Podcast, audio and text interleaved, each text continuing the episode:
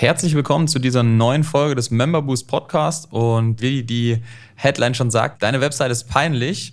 Ja, auch wieder ein bisschen reißerisch, aber bei manchen Webseiten in der Tat die Wahrheit. Herzlich willkommen zu einer neuen Ausgabe des Member Boost Podcast. In diesem Podcast sprechen Adam Bigon und Tim Kromat darüber, wie inhabergeführte Fitness-, EMS-Studios und CrossFit-Boxen es schaffen, übers Internet mehr Probetrainings zu bekommen, diese in zahlende Mitglieder zu verwandeln und die vielen Fehler, die wir selbst dabei auf dem Weg begangen haben. Viel Spaß! Bei uns ist es ja so, unser Steckenpferd ist ja Online-Werbung und ähm, wenn ich irgendwie versuche, ja, einen Interessenten, einen Neuinteressenten von uns zu beurteilen, dann mache ich als allererstes was? Ich gehe auf die Webseite. Ja, und wenn die Leute dann schon keine Webseite angegeben haben bei uns im Formular, nämlich eingegeben haben, irgendwie www.keine.de, dann werde ich schon stutzig, weil dann kann man in der Regel sagen, dass, äh, ja, entweder wenn keine Webseite vorhanden ist, dass die Webseite irgendwie ziemlich mies ist. Oder was noch viel schlimmer ist, ähm, wenn gar keine vorhanden ist und ich überhaupt gar nichts über die Leute erfahren kann, dann ja, geht's mir wie euren Interessenten.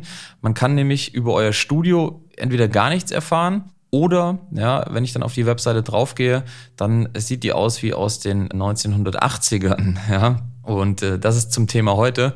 Denn was passieren wird, wenn ihr Werbung schaltet, ja, egal wann äh, oder egal wo, auf, auf Plakaten, ob auf Flyern oder natürlich auch im Internet, dann wird Folgendes passieren. Leute werden euch googeln, ja, und Leute werden versuchen, eure Webseite zu finden.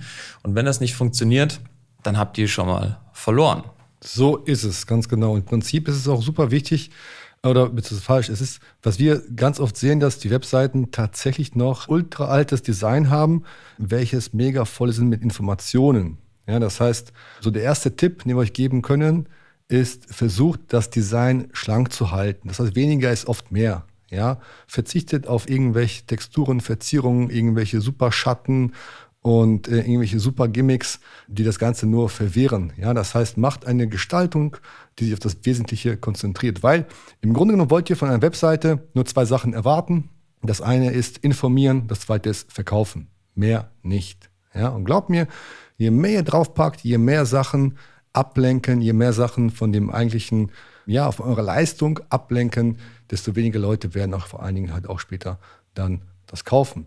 Und wenn wir schon beim Design sind, so mein zweiter Tipp wäre natürlich auch ein bisschen auf die, Use, äh, eher auf die Nutzbarkeit zu gucken. Das heißt, wie ist die Struktur und wie kann ich das Ganze intuitiv bedienen? Ja, das heißt, wenn ich da auch irgendwie Call to Action lange suchen muss und den gar nicht finde, wenn ich ein Kontaktformular nicht finde, wenn ich zum Beispiel mich irgendwo eine Anfrage starten möchte oder von mir eine E-Mail schicken möchte und ich weiß gar nicht wo oder wie, dann ist das schon wieder ein Kriterium, wo ich sage, oh mein Gott, dieser Kunde oder dieser Interessent könnte verloren gehen. Das heißt, achte darauf, dass diese Nutzerführung intuitiv ist, einfach ist und der Benutzer oder der Interessent super schnell dann ja, zum Ziel kommt. Ja.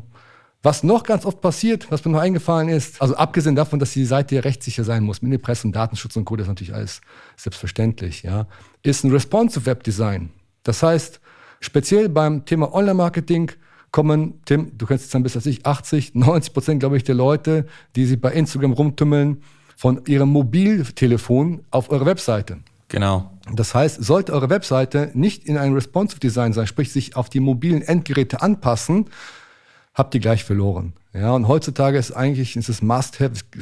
Also es wundert mich, dass so viele Leute es nicht haben. Ja, aber es ist Must-have, ein Design zu haben, was auch in der äh, mobilen Version funktioniert, super gut lesbar ist, schnell lädt und einfach zu bedienen ist. Genau, also aus meiner Sicht ist es sogar so, dass es äh, geschäftsschädigender oder schlimmer ist, wenn ihr eine Webseite habt, die ja nicht diesen Kriterien entspricht, die der Adam gerade aufgezählt hat, ja, die ich aufrufe als Besucher und die erstens schlecht bedienbar ist, wenn ich die beispielsweise eher google am Handy und auf die Webseite dann draufgehe und dann habe ich im Grunde genommen die komplette Desktop-Webseite da und muss anfangen, irgendwie mit zwei Daumen zu zoomen.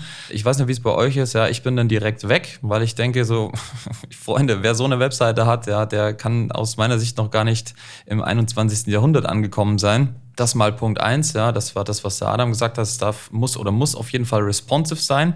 Und dann gibt es aber auch wieder das Gegenteil von Webseiten. Dann gibt es wiederum Webseiten, die sehen ja einfach wie geleckt aus. Ja, da passt jedes Steinchen aufs andere und ähm, jeder Text ist irgendwie bis aufs Letzte ausgefallen und denke ich wirklich dann, wow, es sieht richtig cool aus. Und ähm, was dann bei, man sagt so schön, die sterben dann in Schönheit und was dann am Ende des Tages fehlt, ist einfach irgendwie ein Button, der mir, ja, also irgendeine Handlungsaufforderung, die mir klar sagt, was ist jetzt hier zu tun? Ja, weil man kann die beste Marketing-Argumentation machen für, sei es Gruppentraining, PT oder sonstige Leistungen. Wenn ich dann am Ende, wenn ich dann als Interessent denke, ja, wow, cool, das klingt richtig gut und dann, ja, ist die Seite zu Ende und ich habe irgendwie runtergescrollt bis zum Impressum und da war kein Button drin, da frage ich mich auch, okay, und äh, was ist jetzt hier zu tun? Ja, also das klingt plump an der Stelle. Es ist aber tatsächlich so, dass man als Nutzer einfach dann auch zu faul ist, sich zu fragen, okay, das war jetzt super und ähm, gut, gibt's hier nichts zum draufklicken, kann mich nirgendwo eintragen, kann keine Infos anfragen, mir keinen Termin buchen und so weiter. Gut, dann suche ich mir halt was anderes, ja. Ähm, das zum, zum, äh, zum gegenteiligen Punkt. Ja. Genau. Also zusammenfassend ist es gar nicht so schwierig, eine gute Webseite zu haben. Und eine gute Webseite heutzutage braucht gar nicht mehr so viel, wie es mal früher war. Das heißt, wie ich gesagt habe, weniger ist da oft mehr.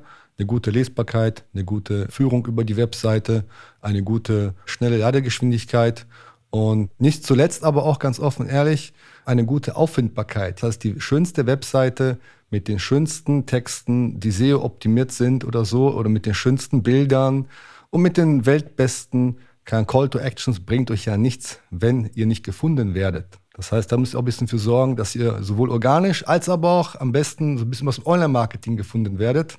Wenn ihr wissen wollt, wie das funktioniert, dann könnt ihr uns gerne fragen. Wir beraten euch gerne auch bei eurer Webseite, helfen euch da ein bisschen weiter.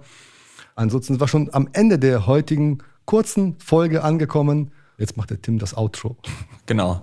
Wir wollen die Folge auch gar nicht zu lang ziehen. Die Headline der Folge ist ja im Grunde genommen eigentlich schon äh, fast aussagekräftig an sich genug. Ja, jeder, der in irgendeiner Form äh, überhaupt irgendwie Geschäfte macht, ja, das muss kein Fitnessstudio nur sein oder, oder sonstige Fitnessdienstleistungen. Das ist im Grunde genommen jeder, der in irgendeiner Form äh, existiert und Geschäfte machen will, den man googeln kann, der muss aus unserer Sicht eine Webseite haben oder mal mindestens wenigstens eine kleine Landingpage, auf der äh, das Angebot steht, auf der klar ersichtlich ist, wie man mit dir in Kontakt treten kann, wie man beispielsweise ja, sich mehr Informationen holen kann, wie man ein Probetraining buchen kann, wie man zu dir kommt oder sonstiges. Deswegen frag dich mal selber, sind all diese Kriterien erfüllt? Ja? Ist es gut auf dem Handy bedienbar? Ist da wirklich zu sehen, um was es geht? Gibt es irgendwie in irgendeiner Form eine Möglichkeit, mit dir in Kontakt zu treten oder seine Kontaktdaten hinter, zu hinterlassen? Und ähm, ja, hinterfragt es einfach mal kritisch. Ja.